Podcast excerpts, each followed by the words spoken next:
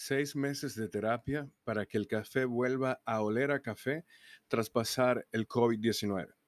Hoy es reconocido como uno de los indiscutibles síntomas del coronavirus y también como una de las principales secuelas entre las personas que han sufrido la enfermedad.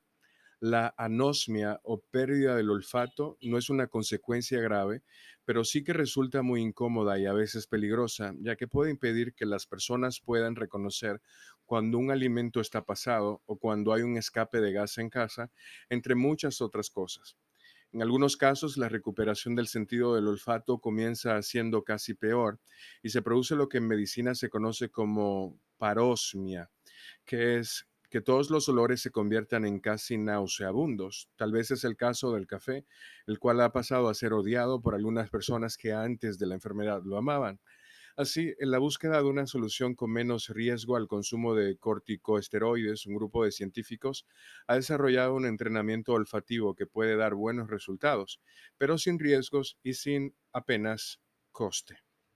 Se trata de un procedimiento que implica olfatear diferentes olores durante un periodo de meses para entrenar al cerebro y lograr que vuelva a reconocer diferentes olores.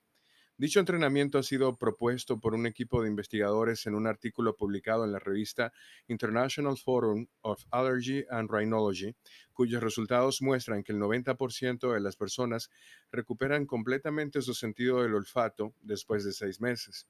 El programa consiste en inhalar al menos cuatro olores diferentes dos veces al día durante varios meses. El estudio realizado por un grupo internacional de expertos en olfato desaconseja el uso de esteroides para tratar la pérdida del olfato. Los medios locales citaron al profesor Carl Pilpot, experto de la Facultad de Medicina de Norwich de la Universidad de East Anglia, diciendo que había muy poca evidencia de que los esteroides ayuden a tratar la pérdida del olfato. De hecho, tienen efectos secundarios potenciales que incluyen retención de líquidos, presión arterial alta y problemas con los cambios de humor y el comportamiento, según el doctor.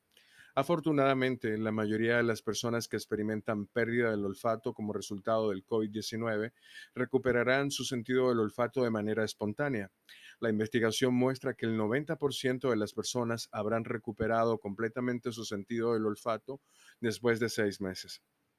El entrenamiento implica oler cuatro cosas que tienen un olor distintivo, fácilmente identificable y familiar, por ejemplo, naranjas, menta, ajo o café, dos veces al día durante varios meses.